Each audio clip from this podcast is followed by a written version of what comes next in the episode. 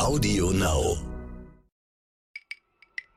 Wir hatten Monate, wo von Kunden von uns, die in der Automotive-Industrie waren, der Umsatz äh, im Prinzip stagnierte oder runtergegangen ist. Und unser Umsatz, der eigentlich auf denselben Absatzzahlen basierte, der ging teilweise sogar leicht nach oben. Einfach weil sozusagen das überkompensiert wurde durch den Trend, dass der Elektronikanteil äh, in einem Fahrzeug einfach immer größer wird. Und das ist genau diese Elektronifizierung der Welt, die ich meinte, weil genau das finden Sie momentan, das finden Sie in in, in, in, in Küchenherden, das finden Sie in Fahrrädern, das finden Sie in ähm, äh, irgendwelcher Fabrikautomatisierung, überall der gleiche Trend. Immer mehr Elektronik kommt rein und der Anteil der Wertschöpfung an Elektronik steigt.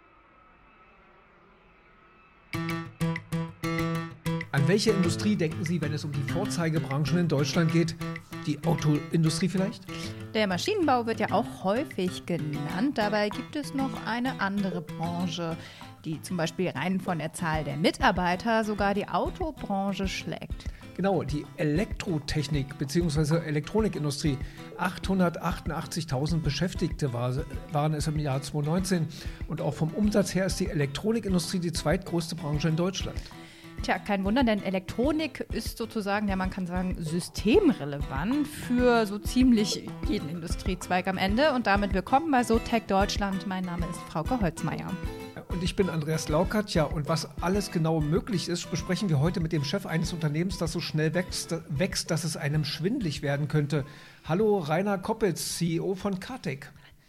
Ja, hallo zusammen. Schön, dass du da bist. Ich stelle dich äh, kurz vor. Ähm, wirklich eine Kurzversion. Du hast ja schon sehr, sehr viele Stationen gehabt. Ich nenne mal ein paar Firmen: Arthos, Dell, Enfon, Enfon. Ich hoffe, ich habe es richtig. Enfon, B2X.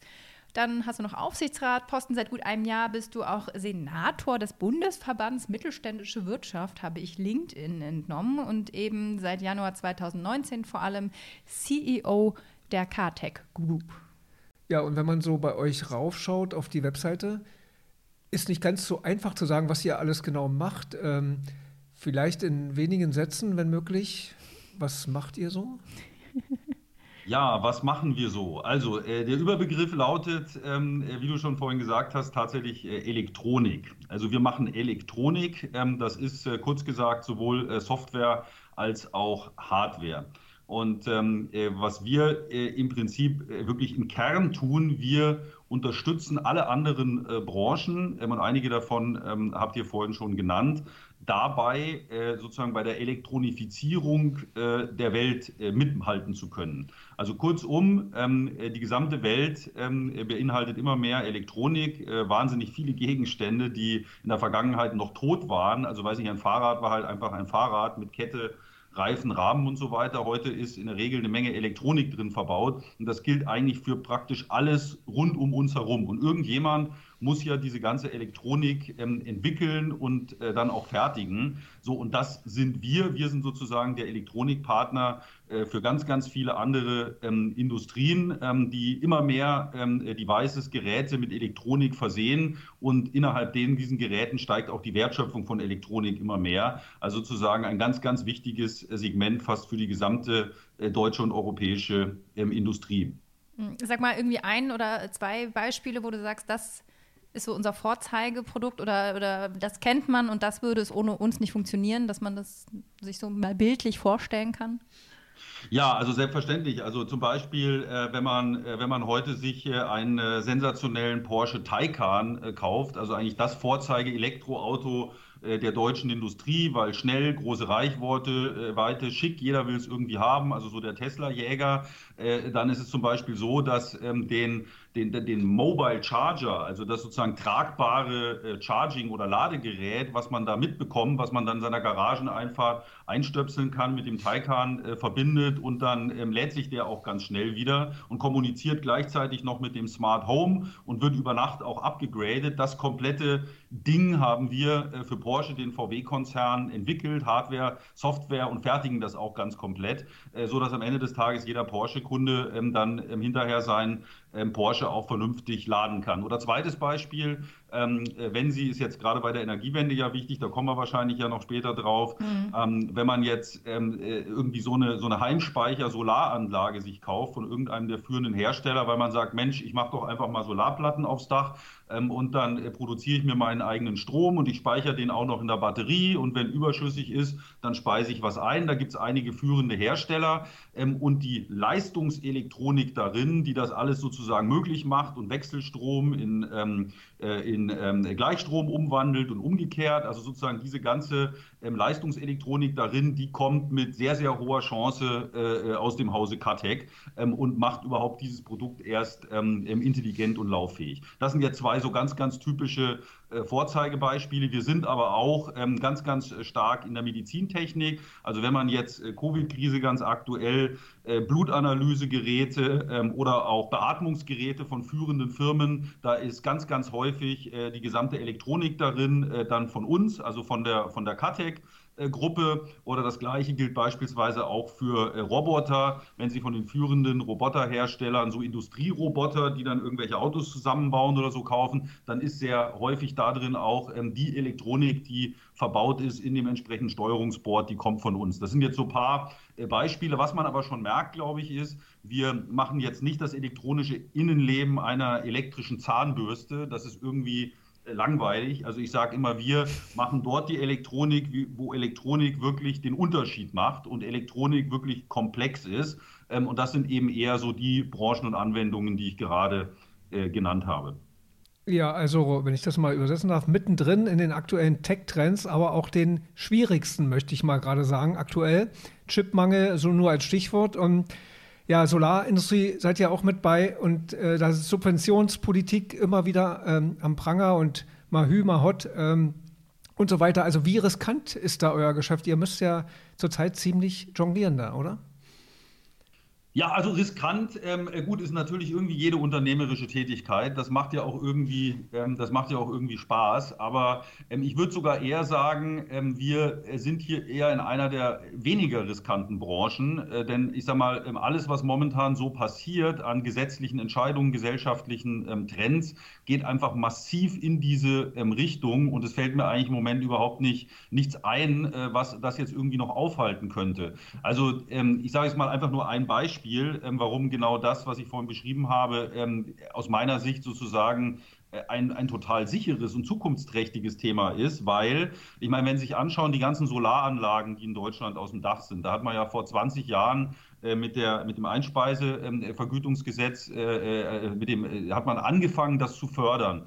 So, und diese, diese ganzen ersten Anlagen, die sozusagen Jahr 2000 im ran sind, die sind ja, die ersten laufen ja in diesem Jahr gerade aus der Förderung raus. Ähm, das heißt, sie haben also die Solarplatten noch auf dem Dach, aber im Prinzip sie laufen aus der Förderung raus. Das ist zwar so halbherzig jetzt verlängert worden bis 27. Wirklich spannend oder attraktiv ähm, ist das Thema ähm, eigentlich nicht, übrigens auch für den Neubau. Also was ist die Logik eigentlich daraus? Die Logik daraus ist eigentlich, dass ich schaue, äh, dass ich dann den Solarstrom ähm, überwiegend für mich selber nutze, also halt Speichersysteme ähm, im Rheinbau. Und ähm, das wird jetzt natürlich noch massiv äh, verstärkt, denke ich, durch die ähm, Gesetzesinitiativen, all diese Green Deals, jetzt vielleicht auch den ähm, äh, doch sehr, sagen wir mal, äh, Limetten äh, geprägten Koalitionsvertrag, äh, den wir dann in, in, Deutschland sehen werden. Also ich denke, das sind einfach Themen, ähm, die sind, äh, wie man so schon sagt, unstoppable. Also insofern sehe ich da eigentlich keine großen ähm, Risiken an der Stelle. Hm. Ähm, ihr seid noch recht jung, oder, als Unternehmen? Ich hatte jetzt 2016, ist das richtig? Und, oder 2019, weil ich hatte zwei Zahlen gelesen.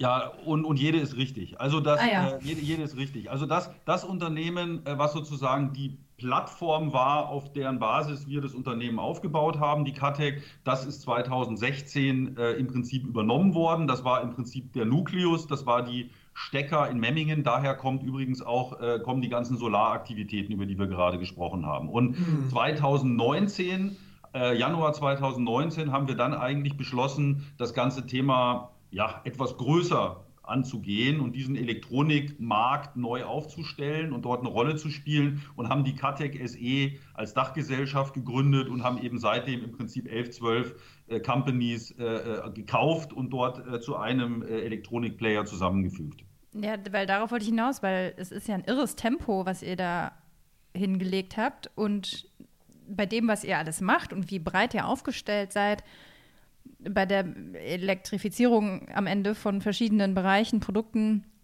was haben denn die Firmen vorher gemacht? Oder habt ihr alle Wettbewerber verdrängt? Oder ihr seid Nummer zwei jetzt im Markt, ne? Aber habt ihr alle verdrängt oder was? genau, also ich würde eigentlich nicht sagen verdrängt. Äh, das klingt irgendwie so negativ, aber. Ähm, Seite geschubst. Ja, weggeschubst. Es ist also alle, alle, die sozusagen vorher ähm, in der Rangliste vor uns waren, die sind natürlich irgendwie, ähm, irgendwie ein, zwei, drei Plätze nach hinten gerutscht. Das ist natürlich schon wahr. Aber man muss sich man muss sich, Frauke, den Markt ähm, hier im Prinzip so vorstellen. Also das, das, was wir machen, also wirklich sozusagen Elektronik ähm, entwickeln und fertigen äh, für die unterschiedlichsten spannenden Branchen. Da gibt es circa 2000 Unternehmen in Europa. Also circa 2000 Unternehmen, die das machen.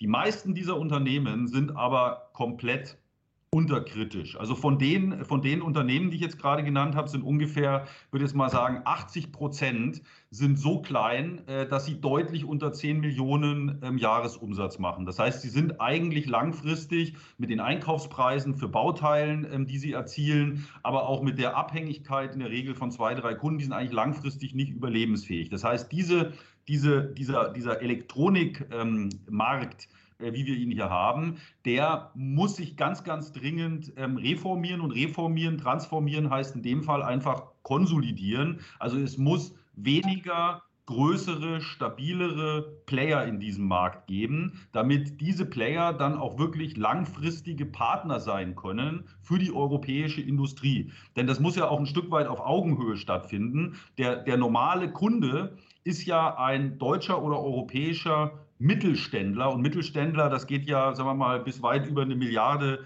ähm, Euro, ist aber trotzdem Mittelständler, der dann wiederum seine Produkte, Systeme, Lösungen mit der Elektronik, die da drin ist und die immer wichtiger wird, weltweit ähm, exportiert. So, und der braucht natürlich für dieses wichtige Elektronikthema, braucht der jetzt Partner, die bei Projektlaufzeiten von 8, 10, 15 Jahren, den es auch morgen noch gibt, weil da liegt ja verdammt viel Know-how und der ist darauf angewiesen, dass er zuverlässig beliefert werden kann, damit er zum Beispiel sein Beatmungsgerät äh, weltweit entsprechend ähm, dann auch eben vertreiben kann. So, und, und das ist eigentlich äh, sozusagen die, die, die, die Logik dahinter, diesen extrem fragmentierten Markt der dominiert wird ähm, von, ich sage mal, heute ja noch auch ein Stück weit asiatischen und, und amerikanischen Companies. Wenn Sie sich die Top 10 anschauen, die in Europa sozusagen Elektronik anbieten als, als Partner, als Dienstleister, die Top 10. So, dann sind die Top 3 kommen aus Asien oder den USA heute und machen zusammen innerhalb dieser Top 10 75 Prozent aus. Und erst an Nummer 4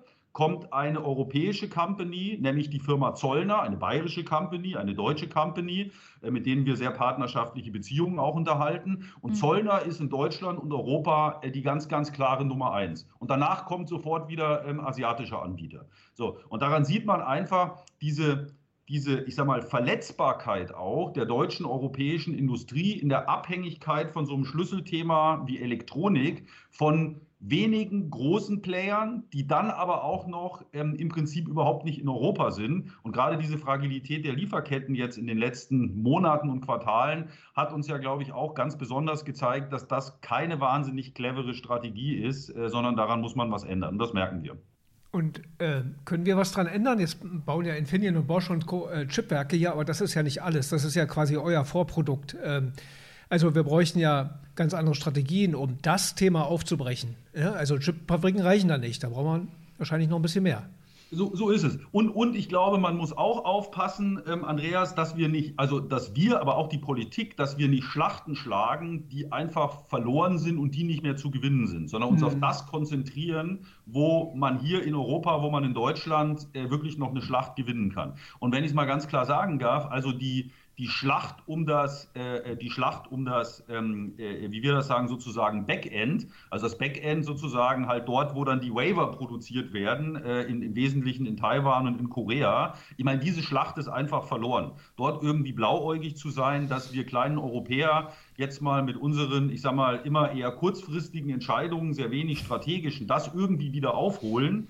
Ähm, ehrlich gesagt, das ist total kurzäugig und wenn dann irgendwelche deutschen Politiker äh, Briefe schreiben an irgendwelche ähm, äh, äh, Politiker in Taiwan und hoffen, dass dann also da irgendwas passiert. Das ist also so von einer herzerfrischenden Naivität, möchte ich mal sagen. Also diese Schlacht ist einfach verloren, okay? Die ist verloren. So in dem Bereich, in dem Bereich ähm, äh, Frontend, wo ich also auf Basis dieser Waiver dann eben zum Beispiel wie eine äh, Infineon, äh, ich sage mal, vernünftige, ähm, spezielle äh, Chips, Mikroprozessoren etc. entwickelt. Das sind Themen, wo ähm, ich will mal sagen, die Schlacht noch nicht verloren ist, wo man aber mit Sicherheit nie wieder dahin kommt, dass man auch nur annähernd das, was an Bedarf in Europa ist, äh, das irgendwie decken kann. Also da muss mhm. man jetzt eher schauen, dass man mit so Investitionen wie die von Infineon in Filler nicht noch weiter zurückfällt. Aber ähm, ich sag mal, äh, da wieder dahin zu kommen, dass man sagt, man hat irgendwie jetzt, äh, weiß ich nicht, 20 Prozent wieder ähm, äh, von, dem, von dem Weltmarkt, jetzt ist man bei Weitem unter 8. Äh, das ist völlig illusorisch. Also da müsste man im Prinzip seine anstrengenden Investitionen jetzt über viele Jahre in Folge eher verzehnfachen pro Jahr. Das ist völlig unrealistisch und wird so ähm, ehrlicherweise auch nicht, ähm, auch nicht stattfinden. Also diese Schlacht ist, sage ich mal, nicht verloren, aber ähm, wir werden nicht die Gewinner sein. Wir müssen irgendwie gucken, dass wir dort irgendwie Schritt halten, wie mit der Investition jetzt auch von Infineon beispielsweise. So, oder, oder auch Bosch. Und dann gibt es die und dann gibt es äh, sozusagen die nächsten Stufen. Und da ist leider auch schon wieder eine Schlacht fast komplett verloren. Das ist nämlich, das wird häufig unterschätzt, das sind die sogenannten PCBs. Das sind die Leiterplatten, die wir ja heute auch als Elektroniker äh, einkaufen. Es gab ja, fertig, ja. vor einigen Jahren in Europa äh, noch eine sehr, äh, sagen wir mal, aktive und große, auch gerade in Deutschland, nennt es jetzt mal lieblos Leiterplattenindustrie. Aber das klingt jetzt so, als ob das ist Hightech. Ähm, das ist äh, verloren gegangen, weil einfach, ich sag mal, Preisschlachten, insbesondere mit den Chinesen, haben diesen Markt äh, komplett kaputt gemacht und es hat auch keiner dagegen gehalten. Es hat auch keiner von den vor- oder nachgelagerten Stufen in Europa gesagt, ich setze da jetzt was dagegen, ich kaufe die auf, ich bilde da größere Player. Da gibt es noch Restbestände, aber ehrlicherweise, wenn ich jetzt auch bei uns selber in die Einkaufsliste ähm, schaue, dann ist ein verschwindend kleiner Teil äh, von dem, was wir an PCBs, an Leiterplatten kaufen, ist noch in Deutschland oder Europa. Der ganze Rest ist einfach, äh, ich sage mal, im Wesentlichen in, in Asien. Auch die Schlacht ist eigentlich verloren. So, und jetzt muss man schauen, also jetzt kommt natürlich die nächste Stufe und die nächste Stufe und da die Schlacht ist bei weitem nicht verloren. Das ist genau das, wo die Katec, wo eine, wo eine Zollner, auch ein paar andere Europäer, wie in Skandinavien gibt es ein paar sehr erfolgreiche, eine Scanfil, eine, eine Enix, das sind das sind sozusagen, das, die Schlacht ist nicht verloren, aber dafür müssen wir als Branche uns dramatisch äh, reformieren, transformieren und eben, sagen wir mal, stabilere, größere äh, Gebilde bauen. Und da sind wir ein Stück weit, ich sage mal, die Trendsetter in Europa, äh, die da jetzt eben sehr, sehr massiv nach vorne gegangen sind in den letzten Jahren und das auch weiter treiben werden. Und wir finden jetzt Gott sei Dank Nachahmer. Das ist aber nicht schlecht, sondern das ist gut. Hm und genau, wie macht ihr das? Macht ihr das dadurch, dass ihr Zukäufe macht oder äh, wo sammelt ihr? Klar, ihr seid jetzt auch gerade an die Börse gegangen dieses Jahr, ne? Ist größer, ist größer alles hier in dem, in dem Fall. größer als mehr. In der, ja, da hast du total recht, äh, Andreas. Also Size matters. In unserer Branche kann man klar sagen, Size matters. Warum äh, ist es so? Das eine ist diese, diese Augenhöhe mit den Kunden, die, äh, da kann irgendwie einer, der eine Milliarde Umsatz macht, der kann nicht mit irgendeiner Bude solche wichtigen Themen machen, die irgendwie 30 Millionen Umsatz macht. Das ist mal das Erste. Wir brauchen die Augenhöhe, die natürlich sich dann übersetzen muss, auch in finanzielle Stabilität, Innovationskraft und so weiter. So, das zweite Thema, und das darf man nicht unterschätzen, ist aber äh, die Einkaufsmacht mhm. ähm, die sich auch gerade jetzt in der Materialkrise natürlich irgendwie äh, mhm. sehr, sehr bewährt. Die Einkaufsmacht. Sie haben in unserer Branche ungefähr, also je nachdem, in welchen Segmenten Sie tätig sind, aber irgendwas zwischen 60 und über 80 Prozent sind Materialkosten, die Sie, die Sie also die ganzen Bauteile, die Leiterplatten und so weiter, Chips, also all diese Themen, äh, Plastik, die Sie zukaufen, äh, so quer über die ganze Welt verteilt. So. Und wenn Sie dort nicht die, also Sie, Sie können in der Wertschöpfung, also das, was Sie selber machen mit Ihren Mitarbeitern, können Sie noch so günstig sein. Also wenn, sieht man ja schon vom Verhältnis her, wenn irgendwie dann 70 Prozent Material sind und Sie sind da irgendwie 5 Prozentpunkte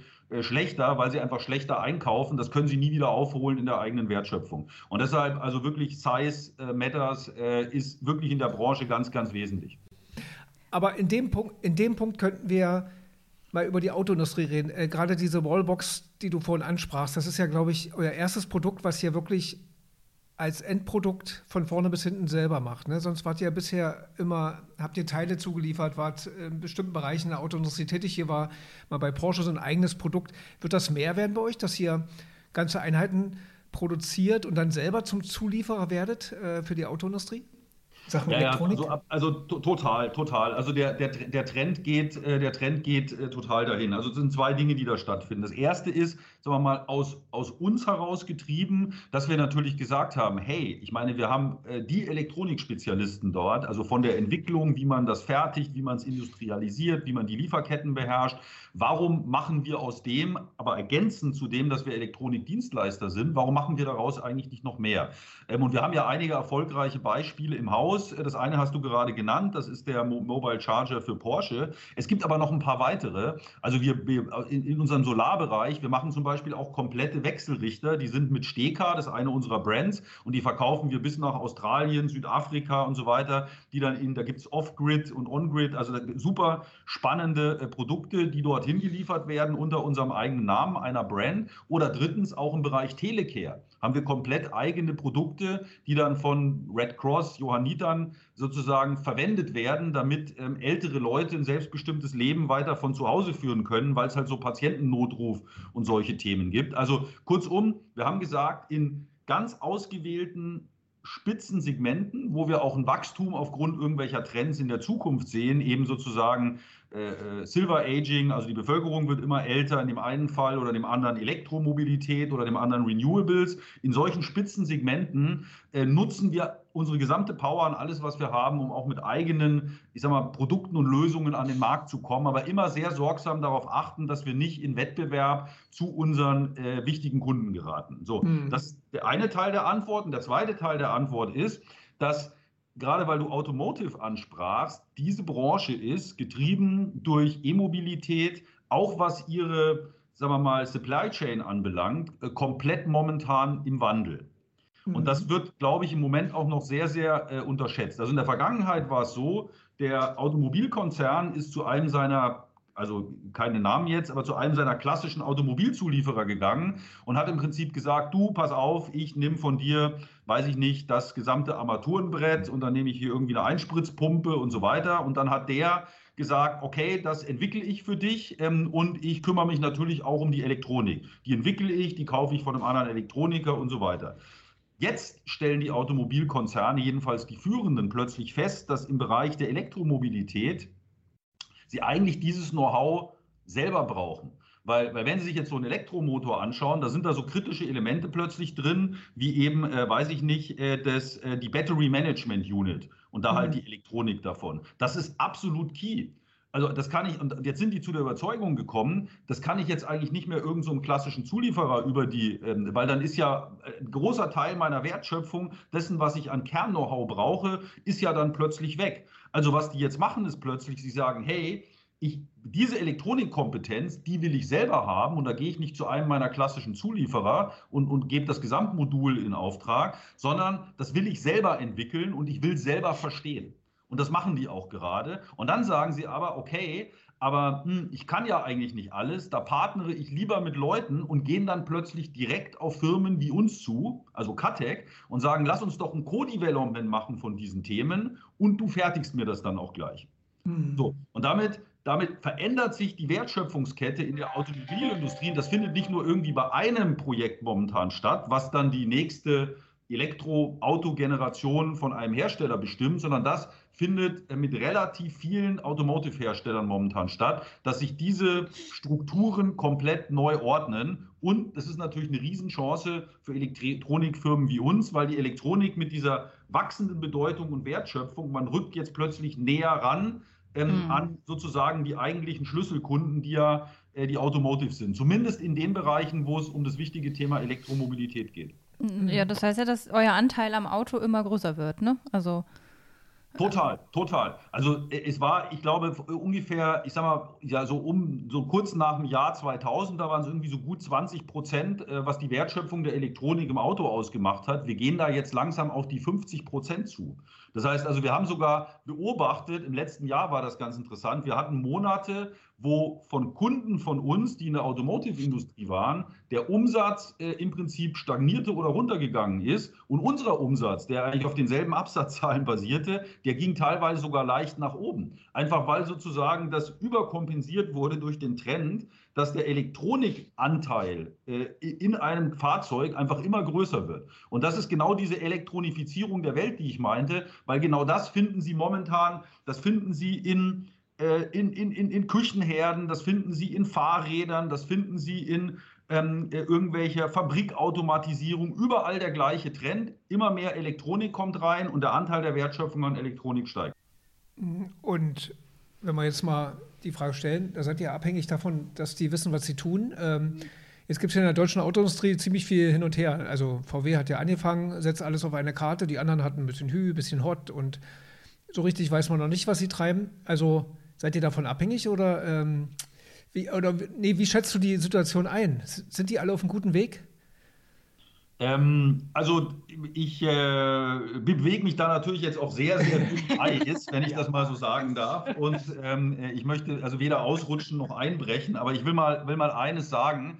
Also ähm, äh, Volkswagen und auch der sehr, sehr äh, viel gescholtene äh, CEO-Kollege Dies, ich meine, die haben es ehrlicherweise wirklich, äh, wirklich verstanden. Und diese äh, und, und, man merkt das auch. Alle Hebel werden in diese Richtung äh, umgelegt. Und ich meine, das dauert eine Weile bei so einem Tanker. Das rattert ein bisschen, aber das, aber das funktioniert. Und ich will es mal so formulieren: ähm, In dieser Deutlichkeit, äh, ähm, sagen wir mal, hat, haben sich andere noch nicht positioniert in Europa.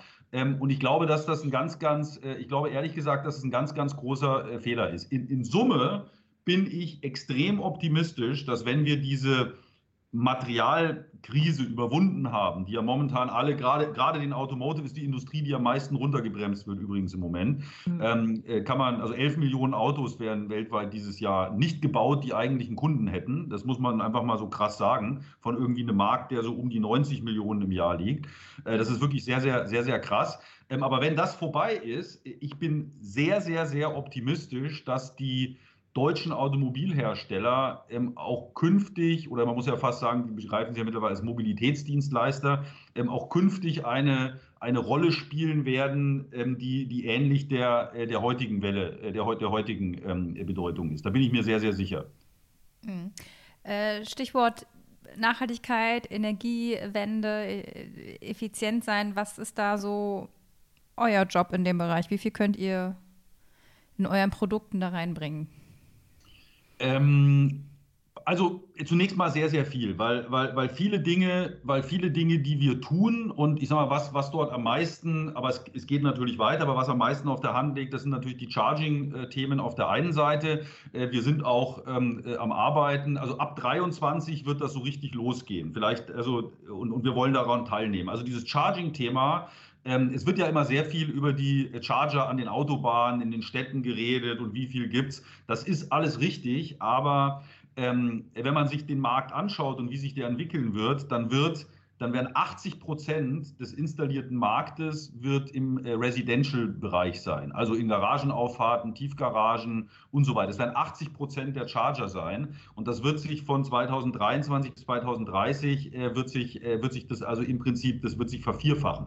So, das heißt, da, da passiert richtig was, ja, und da werden wir einen Beitrag dazu leisten, dass das äh, mit, sagen wir mal, guter, vernünftiger Technologie und auch aus europäischer Hand passieren kann. Also wir werden, wir haben äh, schwer vor, genau zu diesem Inflection Point, wenn das Ganze anfängt zu explodieren, ab Anfang, Ende 22, Anfang 23 mit einer, mit einem eigenen, ähm, ja, Wallbox Charger, äh, der dann aber sich mit dem Smart Home vernetzen kann und all diese Themen, ähm, die wir auch für Porsche schon realisiert haben, dass wir also dieses Thema dann ähm, entsprechend bringen. Das wird also der eine Beitrag sein an der Stelle. Und der zweite Beitrag wird natürlich sein, dass wir jetzt weiter Gas geben in den diversen Segmenten um die Energiewende im Renewables, wobei da konzentrieren wir uns wirklich auf das Thema Solar, weil wir an das Thema Solar ähm, tatsächlich am stärksten auch glauben und weil wir glauben, dass dort mit den einfachsten Mitteln noch am meisten bewegbar ist. Also auch in, auch, auch in Deutschland. Ich kann Ihnen da nachher gleich mal ein, zwei Beispiele nennen, woher ich diese äh, Überzeugung nehme.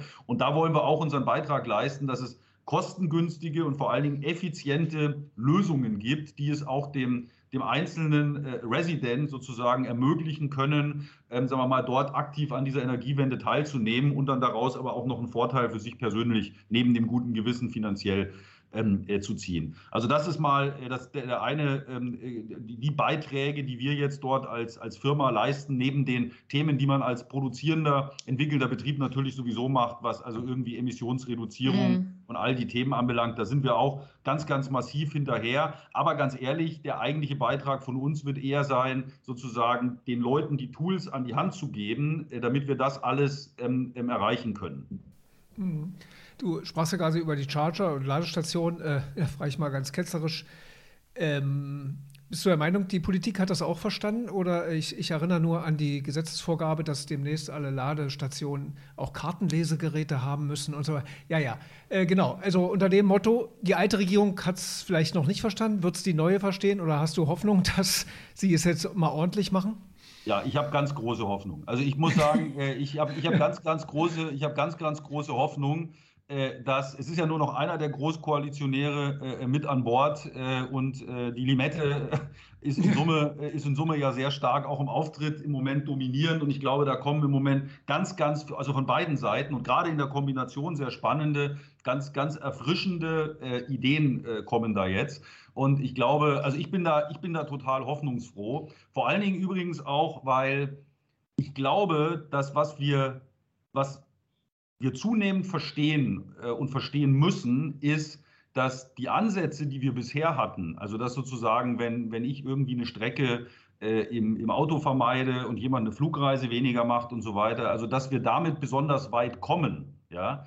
Äh, ich glaube, äh, und da muss man sich nur ein Fakt mal äh, vor Augen halten. Ähm, äh, ich glaube, ihr habt das sogar in eurer, eurer Sendung schon mal diskutiert, wenn ich recht informiert bin. Aber die, aber die Tatsache, dass die größte Katastrophe, die wir hatten, nämlich Corona 2020, die ja alles lahmgelegt hat. Und wir haben ja Einbrüche in der Wirtschaft gehabt und in einigen, äh, in einigen Ländern äh, Armut, Arbeitslosigkeit. Ähm, äh, es gab keine Flüge mehr, Reisetätigkeit eingeschränkt. Ich meine, es war ja wirklich ein, ein Wahnsinn, wie, wie sehr die Betriebstemperatur sozusagen runtergedimmt worden ist von, von allem gesellschaftlichen, wirtschaftlichen Leben. Und wenn man jetzt im Nachhinein draufschaut und dann sagt man, oh, wir haben ja irgendwie 51 äh, Milliarden Tonnen äh, CO2-Äquivalente, die wir normalerweise in die Luft pusten im Jahr.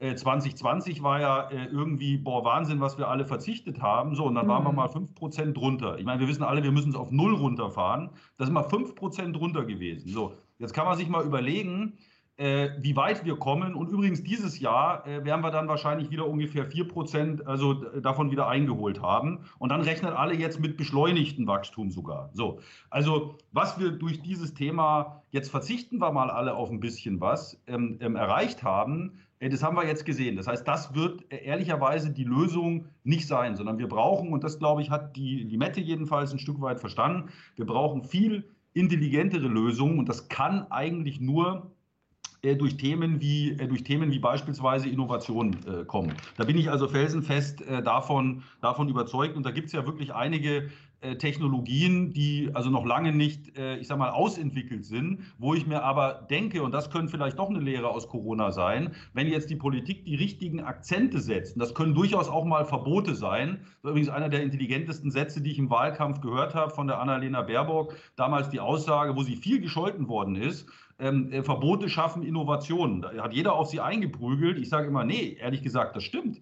Äh, das mhm. stimmt. Verbote schaffen Innovationen, weil plötzlich, sagen wir mal, die Wirtschaft ist sehr erfinderisch und auch die Menschen, dann finden sie Lösungen, damit umzugehen. Das war auch bei dem äh, Verbot äh, der, äh, der, der schädlichen, wie, wie hießen die Dinger, FCKW in, mhm. den, in den Sprayflaschen und so weiter ganz genauso. Der Untergang der Wirtschaft und der deutschen Kühlschrankindustrie ist besungen worden und hinterher kam man dann mit den tollen Lösungen, äh, von denen heute die Industrie noch lebt, und zwar weltweit.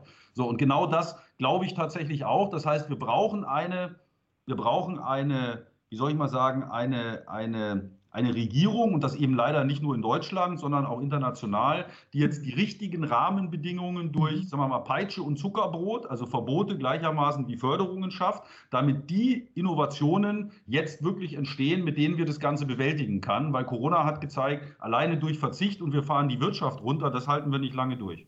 Mhm. Ja, beim Bitcoin sieht man das ja auch. Verbote bewirken da manchmal Wunder, wenn die immer alle Auswege so.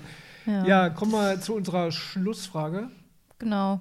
Wir haben ja gelernt, wir haben zwei Schlachten gewonnen, zwei, nee, zwei nee. Schlachten könnten wir noch gewinnen, zwei haben wir verloren. Nee, ich glaube, es waren sogar mehr, die wir verloren haben, aber egal. Ja, ich sag mal 2-2 steht. Ähm, Schlussfrage, Schulnotenfrage. Genau, also wie gut ist denn Deutschland? Sehr gut bis ungenügend in, in eurem Bereich und jetzt nicht auf eu euch jetzt bezogen. Ihr seid toll, habe ich verstanden. Genau. aber äh, insgesamt. Also ich würde sagen, äh, in unserem Bereich insgesamt äh, eine äh, Schulnote 3 ähm, mit der Gefahr, wenn die Industrie jetzt nicht umgebaut wird, auf eine 4 abzusinken. Oh, okay. Ja. Hoffen wir, dass es Richtung 2 dann irgendwie geht. Ja. Ja, wir arbeiten dran. Wir arbeiten ja. dran. Rainer Koppitz, Dankeschön. Danke, Rainer. Danke, Frauke. Danke. Ciao.